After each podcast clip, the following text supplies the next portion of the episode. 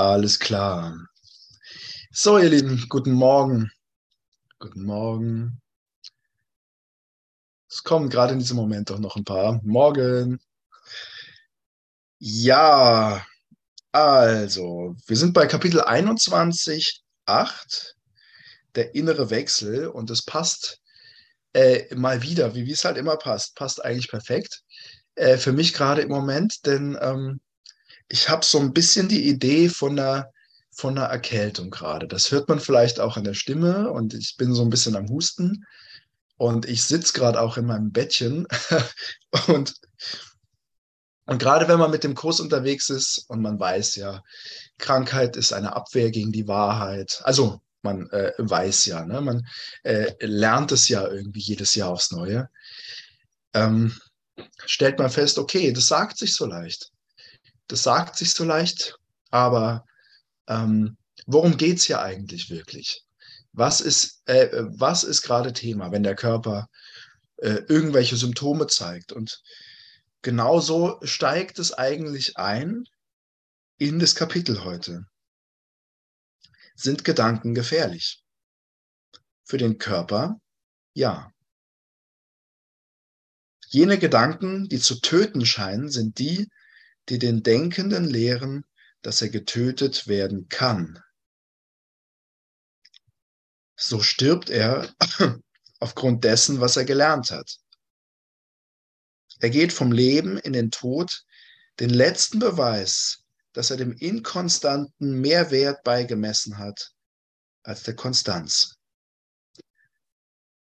Sicherlich dachte er, er wolle Glück, doch er verlangte nicht danach, weil es die Wahrheit war und darum konstant sein muss. So, sind Gedanken gefährlich? Normalerweise, also so viele, so viele Gedanken, wie ich den ganzen Tag habe, ähm, wäre mir die Antwort nein natürlich am liebsten. So, ne? Es sind ja nur Gedanken es sind ja nur Gedanken, aber, aber wir lernen, wenn, wenn wir das hier ernst nehmen, dann gilt es wirklich nicht nur einzelne Gedanken anzugucken, sondern das Denksystem eigentlich als Ganzes. Ne, ein, ein, ein Denksystem, das den Tod nicht mehr enthält. Also das habe ich selber noch nicht. So, ich weiß nicht, wie es dir geht, ob du den Glauben an Krankheit und Tod oder äh, überhaupt keine Gedanken mehr daran hast. Aber nehmen wir mal ein folgendes Beispiel. Und das ist jetzt kein Beispiel von mir, obwohl ich gerade auch so die Idee der Erkältung habe, aber ich höre das ganz oft von Leuten, die sagen, ey, die Krankheit ist sowas wie, wie eine Zuflucht. Für mich ist die Krankheit sowas wie eine Zuflucht. Wenn ich krank bin, dann kann ich mir frei nehmen. Dann gönne ich mir das auch mal. Dann bin ich eine ganze Woche, bin ich nicht erreichbar, dann, dann kann ich äh, mich nur um mich kümmern. Hallo. und, und das sind Dinge, die würde ich mir ansonsten überhaupt nicht gönnen. Das würde ich mir ohne Krankheit überhaupt nicht zugestehen. Und, und auf die Art und Weise bringe ich mir bei, dass Krankheit so eine Art von Freiheit ist. So eine Art von jetzt bin ich wirklich frei. Jetzt kann ich, jetzt kann ich ähm, machen, was ich will, machen, was ich die ganze Zeit wollte.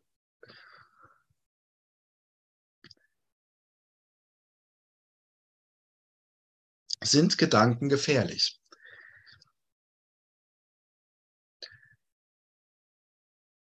Wir merken, also ich, ich merke bei solchen Sätzen immer Folgendes.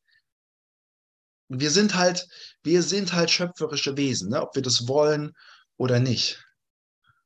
Wir sind schöpferische Wesen, ob wir das wollen oder nicht. Das heißt, wir können Gedanken abtun. Ich kann so eine Gedanken abtun und sagen, ja, sind ja nur Gedanken. Das sind ja nur Gedanken. Aber auf der anderen Seite werden sie trotzdem Konsequenzen haben. Ja? Mindestens für die Ebene des Körpers. Und das ist so ein bisschen unbequem, weil dann denke ich mir ja so den ganzen Tag, ach du halt, wer, wer kommt denn da hinterher? wer kommt denn da hinter diesen ganzen Gedanken hinterher? Und ich habe das gestern schön gemerkt. Ich war gestern ähm, in der Therme und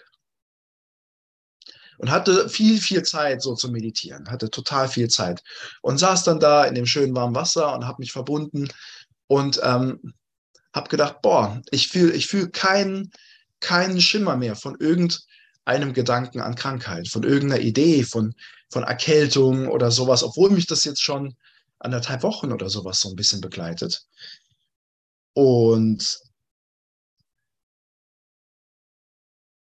und äh, habe so schön gemerkt, es geht halt nie um den einzelnen Gedanken. Es geht eigentlich nur darum, verbinde ich mich mit den Gedanken Gottes oder nicht? Kann ich mich tatsächlich für dieses konstante Erscheinen? Hier, hier steht, es geht vom Leben in den Tod, den letzten Beweis, dass er dem Inkonstanten mehr Wert beigemessen hat als der Konstanz. Also, also ähm, die Konstanz ist halt sowas Abgefahrenes, weil, weil Glück und Licht in der Konstanten äh, für mich nur, nur schwer verständlich ist. Ich, ich bin das so gewöhnt, dass das Leben in Wellen verläu verläuft. Und beispielsweise habe ich gestern vielleicht vier Stunden meditiert. Und danach dachte ich, jo, das reicht jetzt aber auch mal. Das reicht jetzt aber auch mal. Mehr muss doch jetzt wirklich nicht sein also hat das Ego so gesagt, ne? kannst doch nicht die ganze Zeit. Ne? Und, und ich habe gemerkt, in dem Moment, wo ich das dachte, kamen eigentlich alle Symptome wieder zurück. Ja, dann kam das Kratzen im Hals wieder, dann kam der Husten wieder, dann kam dieses, die, diese Idee von, ich fühle mich gerade nicht so gut, kam alles wieder. Und äh, anstatt mich für das Konstante, für, das, für die ständige Anbindung wirklich entscheiden zu wollen, war der Drang in mir, dass sich nochmal was verändert, war relativ stark. Und deswegen, deswegen sind das extrem, extrem interessante Überlegungen, wenn man sich vergegenwärtigt, ey, es, es ist halt wirklich nur meine Entscheidung. Es ist wirklich nur meine Entscheidung. Wähle ich etwas, etwas Konstantes in meinem Geist? Wähle ich den gleichen Prozess wieder und wieder und wieder und wieder? Und befreie mich dadurch? Oder gelingt es mir, äh, oder ähm, ja, ist ganz spannend. Und vielleicht kann das jeder für sich mal ein bisschen reflektieren. Dieser Hang zur scheinbaren Abwechslung, zum scheinbaren Inkonstanten. Wir haben gelernt, es, es gibt die eine oder die andere Entscheidung und alle sind scheinbar eins. Ne, so, so ist das Ego im gewissen Sinne in seiner Unkonstanz auch konstant, denn es bietet immer, immer Trennung an.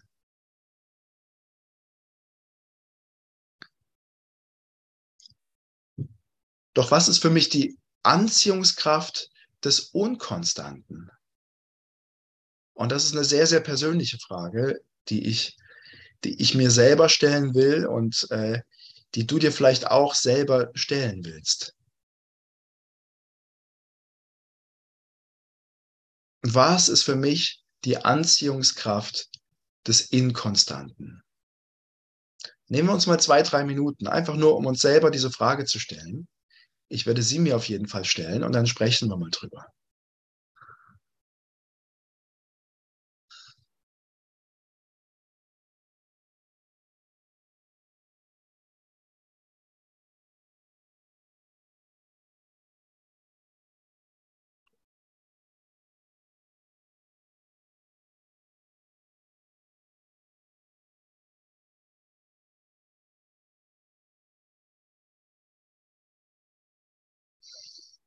Mm-hmm.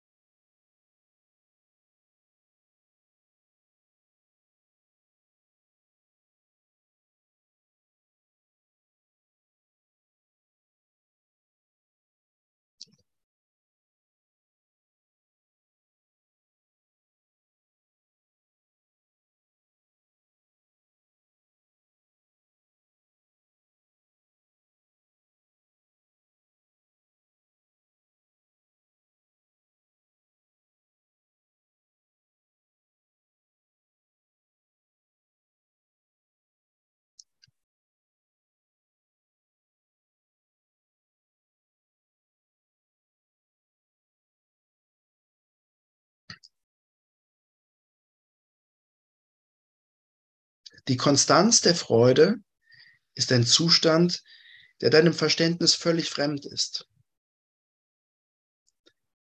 Wenn du dir hingegen nur vorstellen könntest, was er ist, so würdest du nach ihm verlangen, wenngleich du ihn nicht verstehst. Die Konstanz des Glücks kennt keine Ausnahmen und keine Veränderungen irgendwelcher Art. Sie ist unerschütterlich, wie die Liebe Gottes zu seiner Schöpfung ist. So sicher ist seine Schau, wie es sein Schöpfer in dem ist, was er weiß. Schaut das Glück auf alles und sieht, dass es dasselbe ist. Es sieht das Vergängliche nicht, denn es verlangt danach, dass alles wie es selbst sei und sieht es so. Nichts hat die Macht, seine äh, Konstanz zu verwirren, weil sein eigenes Verlangen nicht erschüttert werden kann. Es kommt so sicher zu denen, zu denen äh, wie der Frieden zu denen kommen muss, die die Wahl treffen, zu heilen und nicht zu urteilen.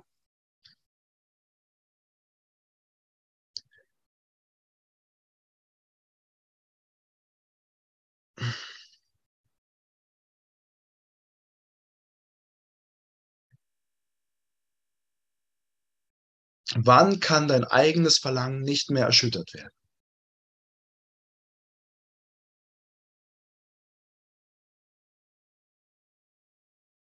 Wann kann dein eigenes Verlangen nicht mehr erschüttert werden?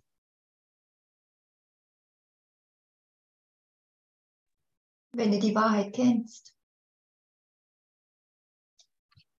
Mhm. Und äh, ist es nicht so, dass man die, dass man die Wahrheit erst kennenlernt, wenn das eigene Verlangen nicht mehr erschüttert werden kann?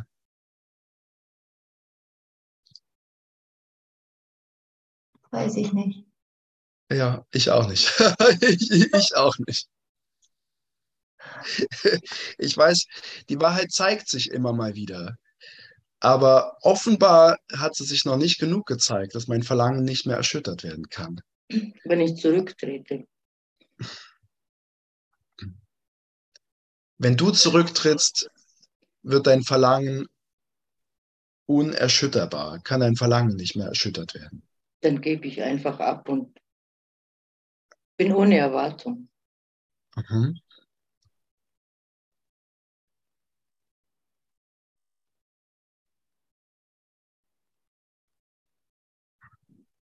Also in meiner Erfahrung ist es so, dass ich, ähm, dass ich klar mal das Verlangen habe, und das ist auch immer wieder mal da, aber es ist noch nicht stark genug, weil immer noch die Idee in meinem Geist ist, ich könnte es besser. Mhm. Ja, es geht mir auch so. Das geht mir auf jeden Fall auch so, ja. Man kann es besser, man verpasst woanders was. Vielleicht ist ja da doch noch was anderes. Und da ist man nicht allein, aber hier scheint man ja allein irgendwie hinzugehen. Uh, gruselig. Oh, ja. Gibt es denn Situationen im Alltag, in dem du ein Verlangen oder einen Willen an den Tag legst, der nicht zu erschüttern ist.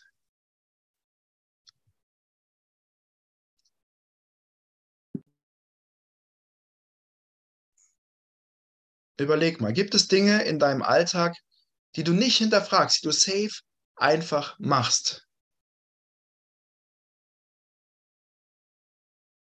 Na, bestimmt gibt es die ganze Menge. Die laufen ja automatisch. Ja, ich, ich frage das deswegen, weil wir mal das Gefühl dieser Entschlossenheit nachvollziehen wollen. Wie fühlt sich Entschlossenheit an, wenn ich etwas überhaupt nicht mehr in Frage stelle, sondern wenn ich einfach ähm, unerschütterlich bin? Essen, Zähne, äh, Entschuldigung. Essen, Zähne putzen, aufstehen, ja. waschen. ja, Vielleicht manchmal ja, ja, sogar also, Geschirr spülen. Ja. es gibt, es gibt unfassbar viele Dinge, die wir einfach safe machen. Ne? Zum Pinkeln aufs Klo gehen. Oder, ähm, oder essen. Es ist halt, es ist halt safe, dass ich heute was essen werde. Das hinterfrage ich gar nicht. Wie fühlt sich das an, diese Entschlossenheit? Ich weiß gar nicht, dass man das so mit Entschlossenheit Entschlossenheit hört sich so an, so wie ich beschließe jetzt was und das muss ich machen, aber das sind so Automatismen, die ablaufen einfach. Mhm. Aber die laufen ja zum Beispiel auch ab, wenn ich gerade gar keine Lust habe. Ne? Wenn ich im Bett liege und es ist mitten in der Nacht und es ist total gemütlich, dann äh, wird es trotzdem niemals gemütlich genug sein, dass ich einfach liege und laufen lasse, sondern ich werde ja trotzdem aufstehen und auf die Toilette gehen. Und, und so, so ist es ja mit der Verbindung zu Gott auch. Es gibt Zeiten, da fällt es mir, da fällt es mir unfassbar leicht, mich zu verbinden. Ne? Zeiten, wo ich einfach merke, die Verbindung liegt so nah, ich habe Lust drauf, es fließt, es ist alles schön.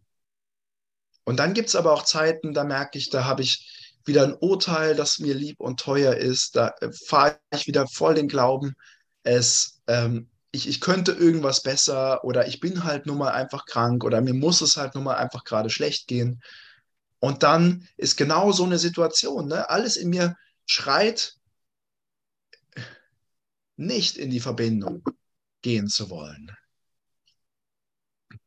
Und unerschütterlich ist meine Entschlossenheit, wenn ich sage, genau jetzt ist die Zeit, aufzustehen und in die Verbindung zu gehen.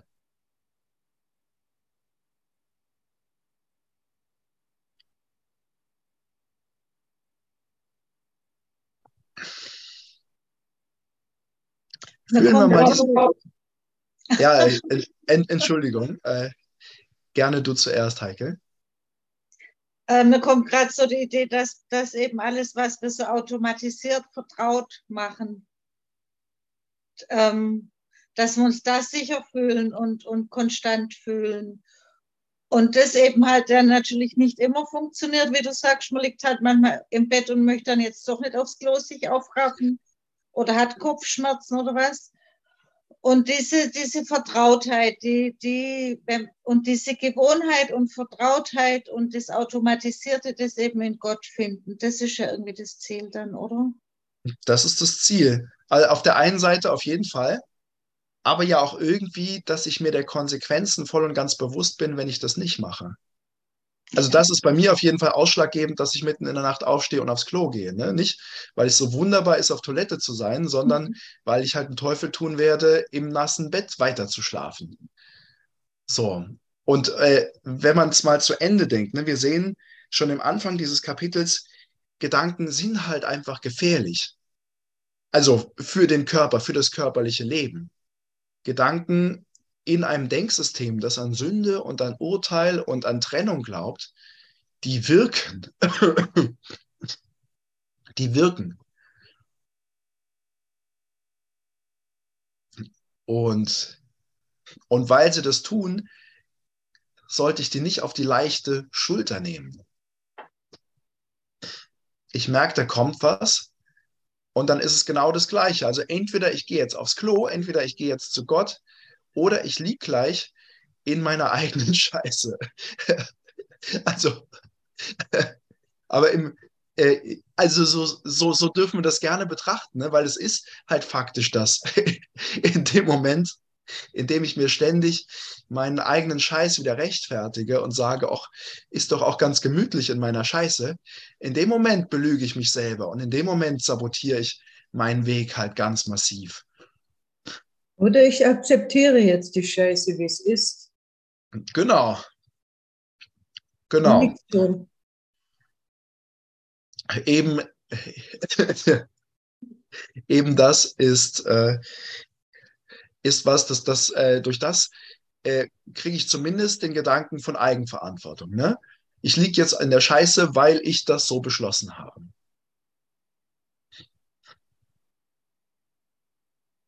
Es wäre ja schön, wenn wir erkennen, dass es Eigenverantwortung ist, aber wir haben ja dann gern noch der andere, hat mich dahin geschubst. Ja, das, das Ego ist, ist mega gut. Das ist mega gut da drin, mir zu erzählen, dass es immer was anderes schuld ist. dass ich mal das hätte nicht machen sollen oder jenes oder dass meine Urteile halt nun einfach doch richtig sind oder so und zack, ähm, zack, bin ich wieder geneigt, dem zu glauben. Das heißt, im Gegensatz zu der Situation, wenn ich abends in meinem Bett liege, habe ich da jemanden in meinem Geist, der sagt mir doch, das ist total schön, in der Scheiße zu liegen. Das ist, das ist super. Ne? Draußen ist das Unglück und, und hier, hier ist es, ist es sicher.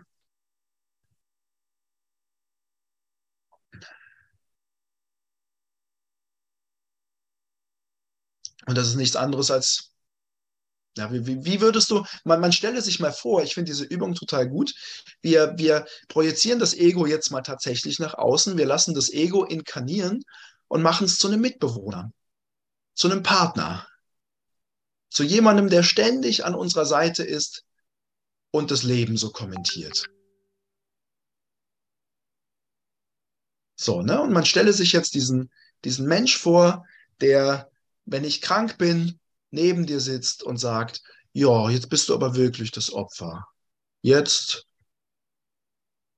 kannst du wirklich nichts dafür. Jetzt bist du wirklich machtlos. Finden wir diese Stimme voll und ganz unsympathisch? Oder will ich dieser Stimme irgendwie halt schon noch glauben? ne, ist das doch echt bequem, was die mir da erzählt. Erzählt sie mir vielleicht gerade in dem Moment genau das, was ich eigentlich heimlich hören will.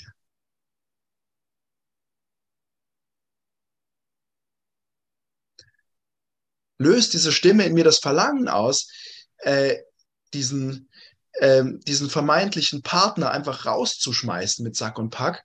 Oder will ich mir das noch ein Weilchen erzählen lassen? Weil es ist ja nicht so, als wüsste es nicht, den richtigen Ton anzuschlagen.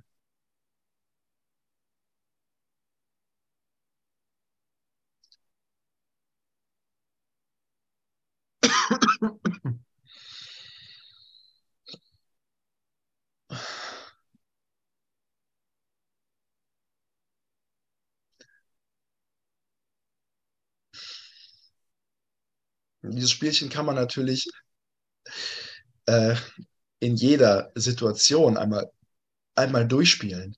Ne, man stelle sich vor, man geht durch die Stadt und man sieht da diesen einen Menschen, den man irgendwie sofort verurteilt, wegen irgendwas, ne, wegen der falschen Nase oder dem falschen Lächeln oder dem falschen Gesichtsausdruck. Und dann ist das Ego derjenige, der neben einem steht und sagt, boah, guck mal, guck mal da, oh mein Gott, wie kann man so aussehen? Wie kann man so riechen? Wie kann man so sprechen? Das ist doch alles überhaupt nicht authentisch, schön, äh, was auch immer.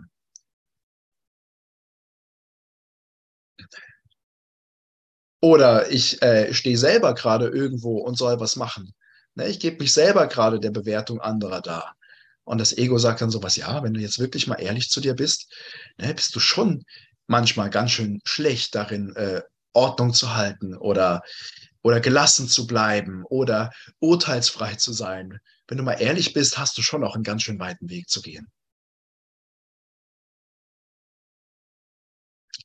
Durch die Blume hinweg sagt das Ego immer das Gleiche. Ne? Es sagt, äh, du bist sterblich, du bist vergänglich, du bist äh, klein und, äh, und getrennt und, und all das Zeug. Aber es benutzt eine Formulierung, die ich irgendwie glauben will, für die ich irgendwie noch offen bin, wo ich irgendwie keinen Abwehrmechanismus gegen habe.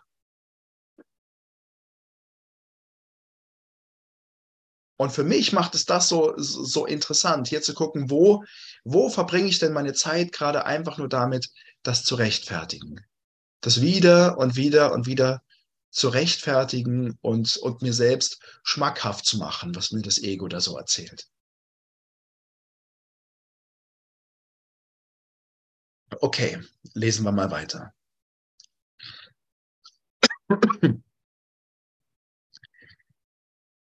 Die Vernunft wird dir sagen, dass du nicht inkonstant um Glück bitten kannst. Denn wenn du das, wonach du verlangst, empfängst und Glück konstant ist, dann brauchst du nur ein einziges Mal darum zu bitten, um es immer zu haben.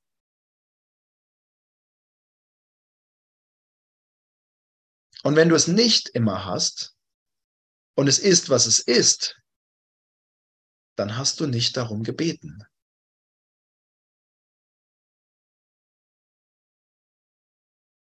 Denn jeder bringt unweigerlich seinen Wunsch bei dem vor, was Hoffnung auf die Macht verspricht, ihn zu erfüllen.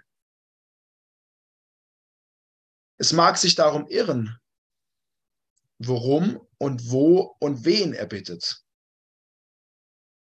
Doch er wird bitten, weil das Verlangen ein Ansuchen und ein Darum bitten ist, von einem vorgebracht, dem Gott selbst die Antwort nie verweigern wird.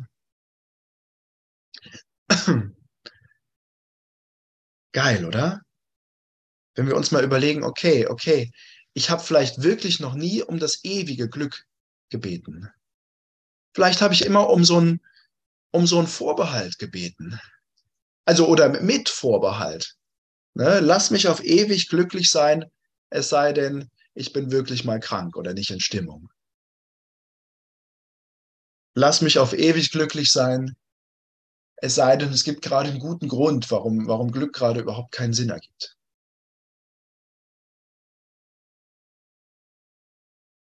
Spannend, ne? dass, dass äh, jede Bitte, jeder, jeder erklärte Wille ein Gebet an Gott ist. Ne, weil, weil man ja unweigerlich einen Willen verkündet und Gott versprochen hat, jedes Gebet zu erhören.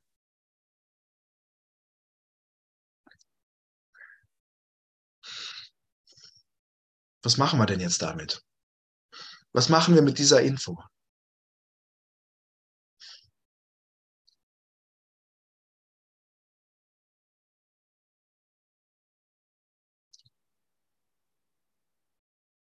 Ich habe offenbar noch nie um das echte Glück gebeten.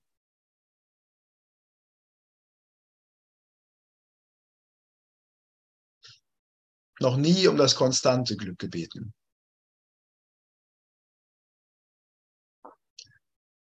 Warum eigentlich nicht? Und wie kann ich da was dran ändern? Wie kann ich mich denn davon überzeugen, dass es in jeder Situation Sinn macht, glücklich zu sein?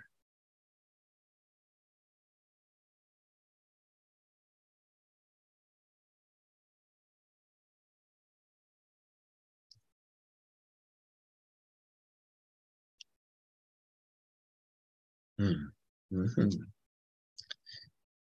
Gott hat bereits alles gegeben, was er wirklich will.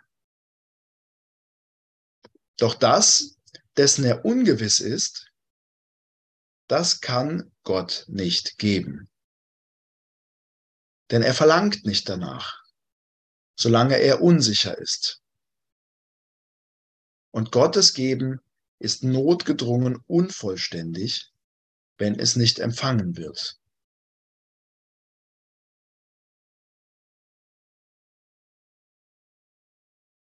Ist doch eine witzige Formulierung, dass Gott sich etwas unsicher ist. Oder? Hast du, hast du eine Idee, was das bedeutet? Wessen ist Gott sich unsicher?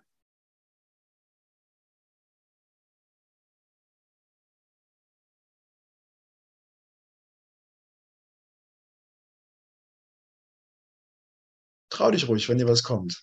Ich bin dankbar. Ich glaube, wir alle.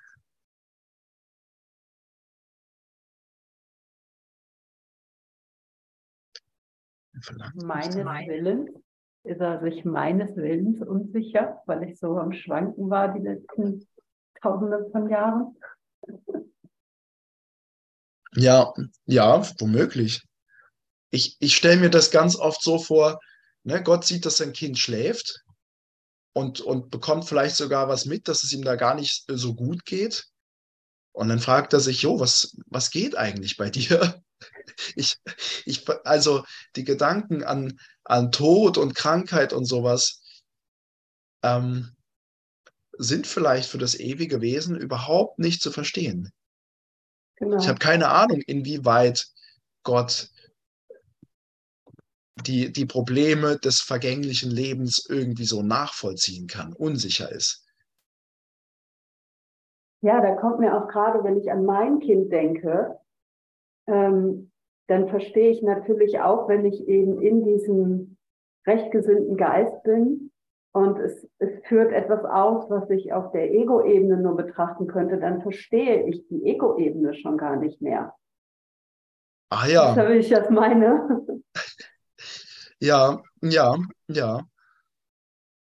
Und das, ähm, ja, äh, äh, hindert das was an der Hilfe, die du geben kannst? Oder ändert das Nein. was an der Hilfe, die du geben kannst?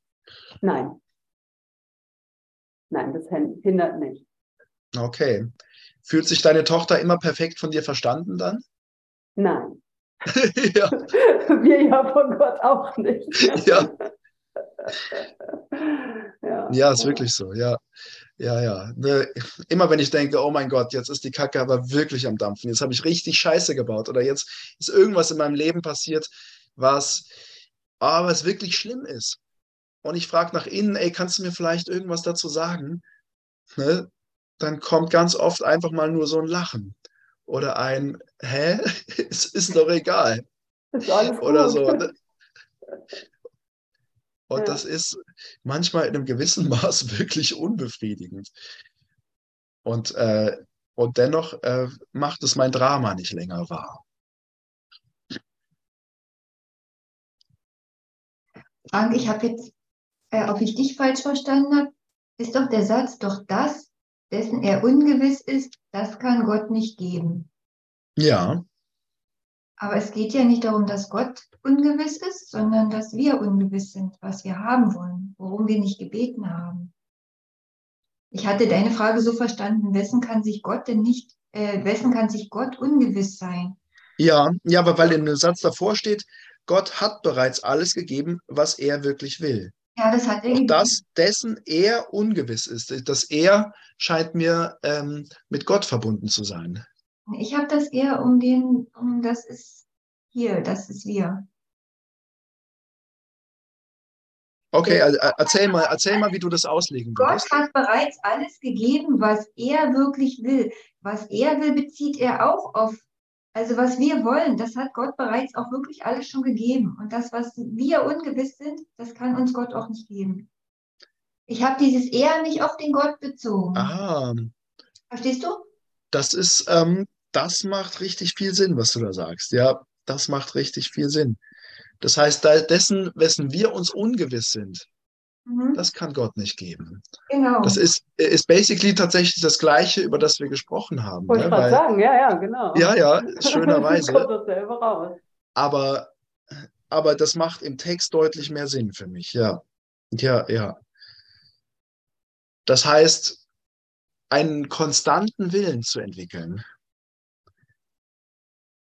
scheint so eine Voraussetzung dafür zu sein, dass ich das, was Gott schon gegeben hat, überhaupt annehmen kann. Und wenn ich mir über meine eigenen Ziele unklar bin, wenn ich immer im Widerstreit bin, dann werde ich mir jede Empfänglichkeit damit zerschießen.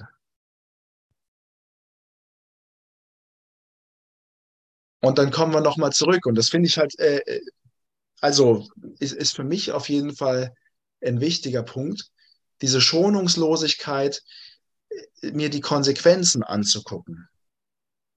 Die Konsequenz, ähm, die, die ich immer noch nicht ganz klar habe, weil, weil ganz ehrlich, ne, dieses, dieses Selbstbild vom schwankenden Ich und von der Vergänglichkeit und so ist, ist schon präsent. Und ich merke aber immer mehr, okay, meine Gedanken haben wirklich echte Konsequenzen, spürbar in dieser Welt, spürbar in diesem Traum. Ne, wenn, wenn meine Gedanken, wenn meine Gedanken einfach nur Dankbarkeit sind, organisiert sich alles ohnehin von alleine. Wenn meine Gedanken chaotisch sind, ist dieses Leben komplett chaotisch.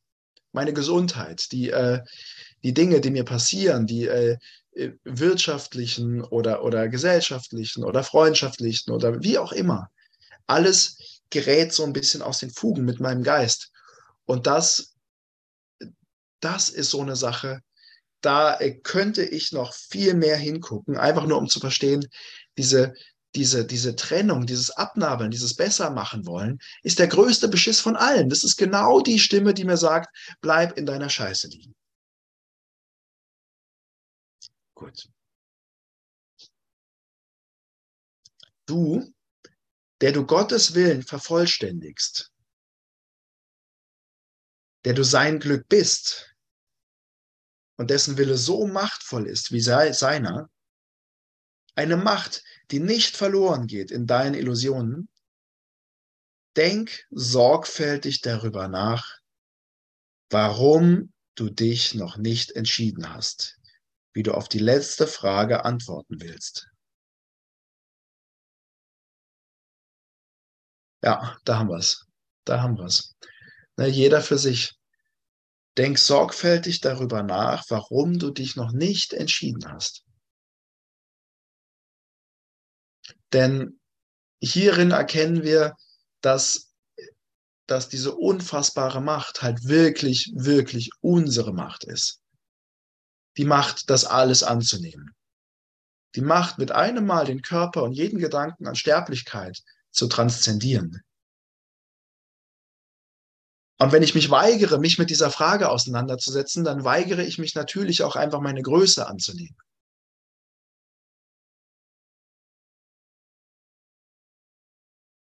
Und vielleicht machen wir jetzt einfach den ersten Schritt und nehmen uns mal gerade ernsthaft fünf Minuten Zeit, in der wir uns genau das fragen. Warum?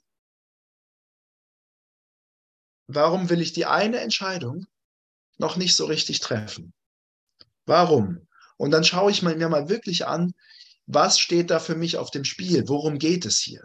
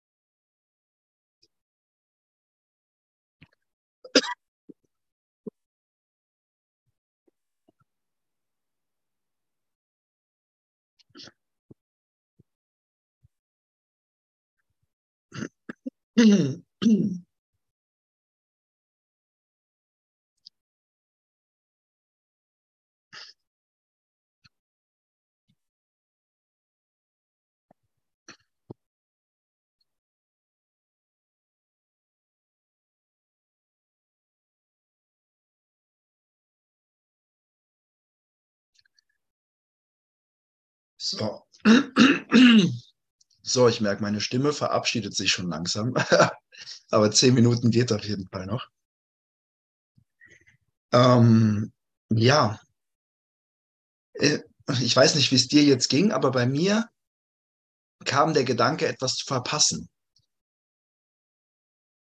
Der Grund, warum ich die eine Entscheidung noch nicht vorbehaltlos und überzeugt treffen kann, ist irgendwie der Gedanke, ich könnte was verpassen. Ging es dir ähnlich? Auf jeden Fall.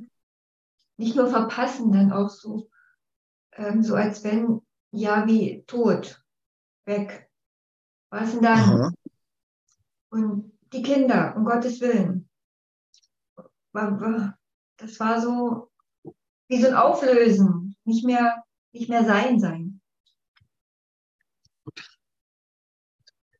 Ja, wem ging es noch so? Also bei mir war es so, dass ich gemerkt habe, dass ich diese Dualität oder diese, äh, mir kam auch dieses Gedicht von Goethe, wenn du dies nicht hast, dieses Stirb und werde. Äh, also diese, zum Beispiel habe ich gleich an einen Baum gedacht, wie die Blätter im Frühling rauskommen und im Herbst stirbt alles wieder ab und dann kommt es wieder und ich finde es einfach geil. Also und darauf will ich nicht verzichten für eine anscheinend bis jetzt so für, für eine Erfahrung von, von Einheit und Unveränderlichkeit. Mhm. Danke. Ich meine, manchmal Danke. habe ich Ey, auch genug davon. Ne? So, ich bin dann irgendwie jedes Jahr das Gleiche und schon wieder Weihnachten und so. Denke ich, oh, nee. Aber äh, irgendwas finde ich daran attraktiv, die, an dieses ja, Auf und Ab und so. Ne? Das ist, scheint für mich Lebendigkeit zu sein. Ja, und äh, das geht uns natürlich allen, äh, vielleicht aus verschiedenen Gründen, vielleicht aus dem gleichen Grund so. Und jetzt, wo wir wirklich weiterkommen können, ist ja, wir, wir schauen mal hin. Wir lassen uns jetzt mal im Laufe der, des Tages, der nächsten Tage ganz auf diesen Gedanken ein. Stimmt das denn? Also, also birgt es denn das, was es verspricht? Sehe ich denn da richtig? Denn äh, wenn ja, dann, dann ist das ja ein valider Grund und dann ist das ja voll in Ordnung und dann, dann äh, ist das etwas, mit dem ich leben kann. Und wenn nicht, dann merke ich, okay, mein, mein kompletter spiritueller Fortschritt äh, äh, hapert eigentlich daran, dass ich mir selbst eine Geschichte erzähle, die überhaupt gar nicht wahr ist. Und wenn ich die enttarnen kann, diese Geschichte, dann kommt der Fortschritt ja von selber, weil es ja alles schon gegeben ist und es nur von dieser einen Entscheidung abhängt. Hat jemand noch was?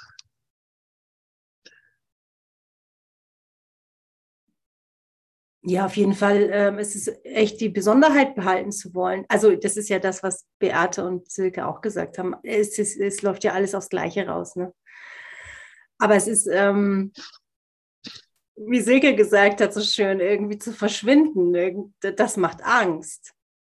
Ja, In der Einheit zu verschwinden. Da schreit ja einfach das Ego ultra laut. das Und ist ich krass, ne? Und, und so wie du es formulierst, genauso wie du es formulierst, hört man schon, okay, das ist vielleicht nicht ganz richtig, vielleicht verschwinde ich ja gar nicht. Aber, aber wie finde ich es raus? Wie kommen wir den Tag, die Woche, den Monat in unserem Weg dahin, dass ich das wirklich rausfinde, was passiert mit mir, wenn es soweit ist? Jemand eine Idee? Keine Idee, aber gespannt, was du sagst. naja, ich, ich kann ja drum bitten. Ich kann ja drum bitten, dass mir das gezeigt wird. Ja, aber gleichzeitig legen es manchmal dann auch gleich wieder ab. Also haben will ich schon, aber lieber doch nicht. Also ich, äh, ich denke an, an eine Geschichte, da, äh, die habe ich schon ein, zweimal erzählt, aber vielleicht kennst du sie noch nicht. Ähm, da äh, habe ich mir so eine einsame Hütte im Wald gemietet und war zum Meditieren und zum Fasten irgendwie dann für zehn Tage da. Und ähm, äh, habe mich die ersten Tage dermaßen von meinen eigenen Gedanken fertig machen lassen. dass ich äh, am Abend des dritten Tages, ich hatte überhaupt keine Kraft mehr, auch nur noch einen weiteren Gedanken zu ertragen. Und habe so inbrünstig darum gebetet, einfach nur noch Frieden haben zu dürfen. Und in diesem Moment, wo ich wirklich nichts mehr anderes wollte als das, kam der Frieden. Und es war eine Erfahrung, als hätte ich mit einem Mal die Welt durch Gottes Augen sehen dürfen, weil ich überall gleichzeitig war. Ich war total aufgelöst im kompletten Tal und eine Liebe, eine unfassbare Liebe und die Erkenntnis, dass alles ist wie ich, hat mich so wie ein Donnerschlag durch, durchdrungen, dass äh, ich äh, wie ein kleines Kind weinend eine halbe Stunde am Boden gelegen habe, als ich dann wieder im Körper war. Es war also wirklich ein, eine Intensität, die ich noch nie in, in keiner Weise irgendwie erfahren konnte durch irgendwas anderes. Und es kam nur, weil ich, weil ich intensiv drum gebeten habe, wirklich, wirklich intensiv drum gebeten habe. Und es ist eine Erfahrung, die wird nie wieder weggehen. Aber die konnte ich auch nie wieder in der Intensität herstellen, weil ich gemerkt habe, okay, krass, krass, ja, ich habe irgendwie gar keine Lust, mich mit all den Dingen zu beschäftigen, die dann abfallen, die ich ja noch so wertschätze. Da bin ich bis heute dran zu sehen, okay, der Körper ist wirklich nicht mehr erfahrbar. Der, ähm, ja, die, die, das klassische Beziehungsgefüge ist einfach nicht mehr erfahrbar, weil alles, alles einfach in diesem Meer aus Einheit äh, ich würde jetzt sagen, vergeht, aber das hat wieder was von verschwinden. Nee, es taucht alles auf in diesem Meer der Einheit. Es taucht alles, alles auf. Und, und wie auch ich nicht jeden einzelnen Punkt gewillt bin loszulassen ne, und da selber wirklich noch viel, viel genauer hingucken kann, um zu sehen, ey, will ich das wirklich im Austausch haben gegen diese Erfahrung, die, die, die göttliche Sicht auf die Welt haben zu dürfen? so weiß ich doch, ey, die Erfahrung, die werde ich nicht leugnen können. Ich werde nicht leugnen können, dass Gott existiert. Ich werde nicht leugnen können, dass diese Wahrnehmung und diese Möglichkeit existiert. Und, und vielleicht hast du ähnliche Erfahrungen gemacht, aber vielleicht willst du die auch einfach mal machen. Und die Eintrittskarte, so eine Erfahrung zu machen, ist es von ganzem Herzen zu wollen, wirklich von ganzem, ganzem Herzen darum zu bitten und nur darum zu bitten.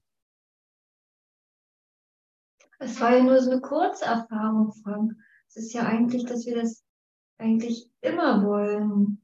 Und eigentlich, dass wir vor diesem immer Angst haben. Wenn du jetzt in der Hütte warst und allein warst, so und dass wir Angst haben, immer dann das nur alleine zu haben. Diese Konstanz fehlt da. Die Konstanz fehlt da, ja. Ja, der Gedanke an immer ist halt irgendwie krass. Und dabei gibt es das immer doch gar nicht. Es gibt doch nur das Jetzt. Ne? Aber dieser Gedanke von immer, der macht mich, also der macht mich dann auch bekloppt. Ne? Der Gedanke an immer ist es, weswegen ich dringend noch an allem Möglichen festhalten will. Und doch äh, wird Gott mir ja nicht den freien Willen wegnehmen, oder? Ich denke dann manchmal, okay, wenn ich dann erleuchtet bin, dann hat Gott mir den freien Willen weg, weggenommen. Dann gibt es keinen Weg mehr zurück. ich hatte mal eine Erfahrung, äh, wenn du von freien Willen sprichst, zum Traum. Ich lag so auf der Erde in der Steppe in einem braunen Erdenkleid. Nicht ich als Malis, sondern als alle. Und habe geschlafen. Und dann kam von, wie in der Steppe, von hinten eine Lichtgestalt, eine große Lichtgestalt, Christus, zu mir, hat sich niedergekniet, ganz sanft geschaut, ob ich noch schlafe.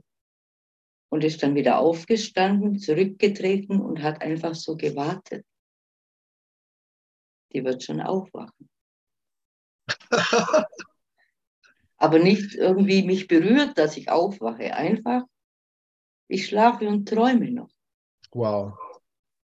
Und ich darf träumen, solange ich noch will. Und er wird mich nicht aufwecken, erst wenn ich aufwachen will. Aber das war nicht ein Albtraum, sondern als ganz friedlich. Also nicht, dass wir hier einen Albtraum haben, sondern einfach friedlich. Äh, ist ein Traum.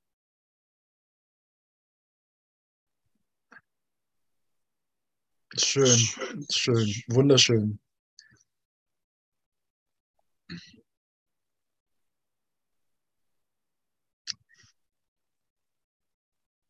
Und so, so ist es natürlich. Ne? Auf der Ebene der Wirklichkeit kann überhaupt nichts bedroht werden.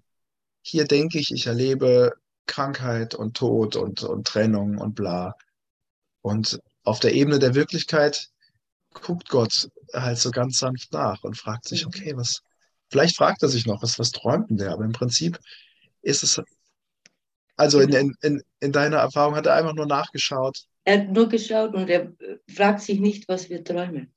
Also Aha. Er hat nicht das Gefühl, dass er fragt, was träumen, sondern einfach, okay, der will noch träumen. Ja, ich frage mich, ob er merkt, dass sein Wille ohne uns unvollständig ist. Das steht so oft im Kurs.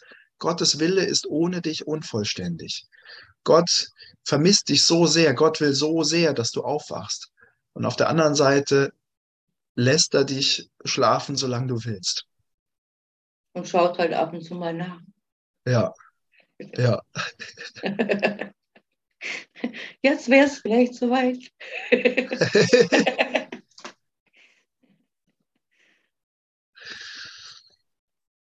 Das ist auch dieser freie Wille zu schlafen einfach. Ja. Mhm. Ja, weil der Traum ja scheinbar so schön ist. Weil der Traum so schön ist.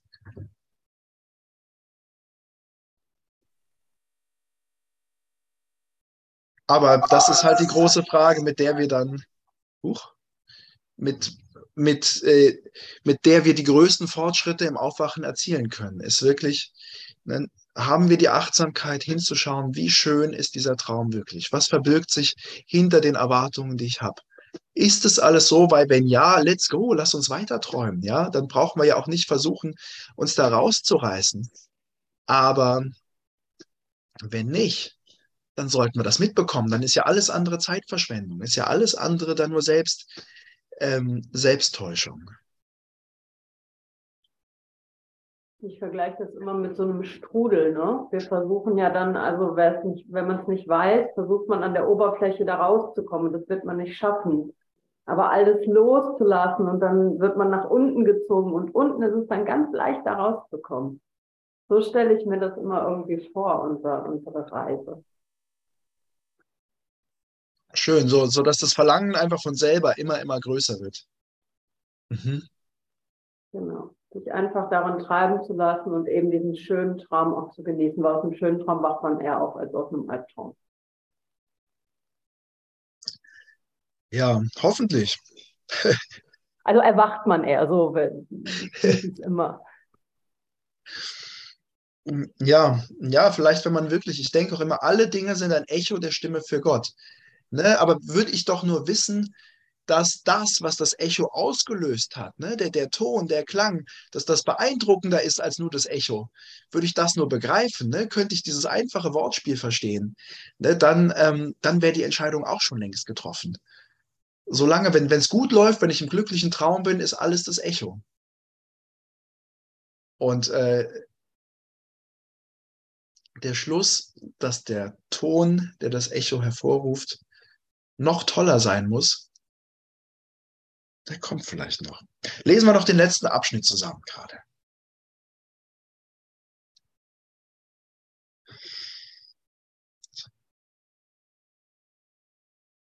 Hier waren wir. Deine Antwort auf die anderen Fragen hat es möglich gemacht, dir schon zum Teil zur geistigen Gesundheit zu verhelfen. Doch mit der letzten erst stellt sich die Frage, ob du wirklich willens bist, geistig völlig gesund zu sein. Was ist der heilige Augenblick anderes als der Aufruf Gottes an dich, wieder zu erkennen, was er dir gegeben hat? Hier ist der große Appell an die Vernunft. Das Gewahrsein dessen, was immer da ist, damit es gesehen werden kann. Das Glück, das immer da sein könnte. Hier ist der konstante Frieden, den du immer da erfahren könntest. Hier wird dir offenbart, was die Verleugnung verleugnet hat. Denn hier ist die letzte Frage schon beantwortet und das, worum du bittest, schon gegeben. Hier ist die Zukunft jetzt, denn die Zeit ist machtlos, weil du nach dem verlangst, was sich nie ändern wird. Denn du hast darum gebeten, dass nichts zwischen der Heiligkeit deiner Beziehung und deinem Gewahrsein ihrer Heiligkeit stehen möge. Also finde ich ja ungemein tröstlich jetzt hier erstmal. Deine Antwort auf die anderen Fragen hat es möglich gemacht, dir schon zum Teil zur geistigen Gesundheit zu verhelfen.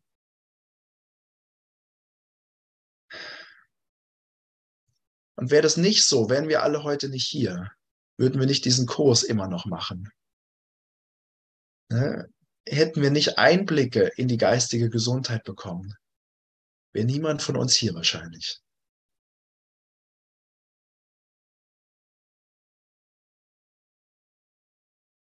Und auf die Art und Weise haben wir einen Vergleich. Ne, wenn wir wirklich hinschauen und sagen, was, was gibt mir das, was ich bewahren will? Was gibt mir das, was ich bewahren will? Das, was ich fürchte, verpassen zu können?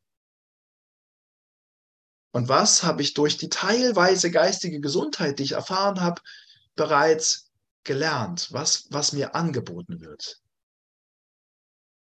Wenn ich im Angesicht einer Entscheidung die beiden, die beiden Optionen sehen kann, dann kann man davon sprechen, dass ich einen freien Willen habe. Ne? Ansonsten habe ich keinen freien Willen, weil ich weiß ja nicht, was ich entscheide. Wenn ich beides mit Klarheit sehen kann, dann habe ich einen freien Willen und kann eine echte Entscheidung treffen. Und ich würde sagen, ihr Lieben, lasst uns heute und morgen und jetzt am freien Willen arbeiten. Einfach dahingehend, dass wir klar sehen, ne, was wird mir angeboten. Wirklich genau, was wird mir da angeboten. Was will ich bewahren, was wird mir versprochen. Schön.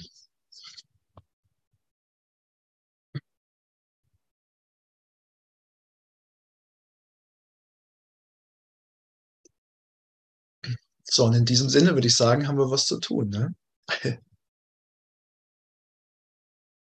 Habe ich auf jeden Fall was zu tun.